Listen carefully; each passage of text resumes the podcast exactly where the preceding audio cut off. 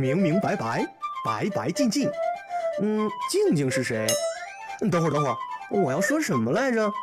哎，天哪，我是来讲故事的。嗯，这轱辘掐了，别播啊。女士们、先生们，有请明涛哥哥闪亮登场。故事开讲喽！爱计较的鹦鹉。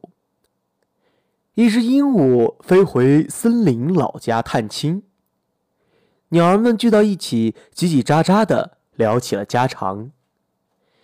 鹦鹉炫耀着自己光滑的羽毛，说着自己在城里的生活有多么富裕，吃着多么好吃的宠物粮。人类还给自己每天梳理毛发，和自己一起做游戏。一只啄木鸟说：“人类对你那么好，是对你另有企图。现在的人类都爱养宠物，以显示自己嗯尊贵的身份。”旁边的百灵鸟用它那清脆的嗓子说。啊，就是就是，人类就是把你当做闲时无聊、打发时间的宠物而已。他们不是真心对你好。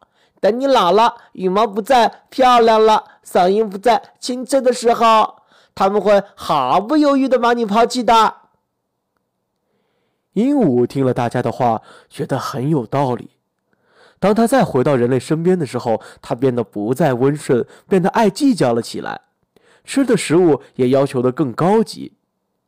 鹦鹉心想：“嗯，反正你们只是把我当做闲时无聊取乐的宠物而已。”慢慢的，鹦鹉变得越来越苛刻。人类无法再忍受一只这样的鹦鹉，只好把它抛弃了。鹦鹉离开了富裕的生活和食物，在外面流浪。鹦鹉后悔地说：“假如我当初不那么计较。”现在的生活也许会大不相同啊。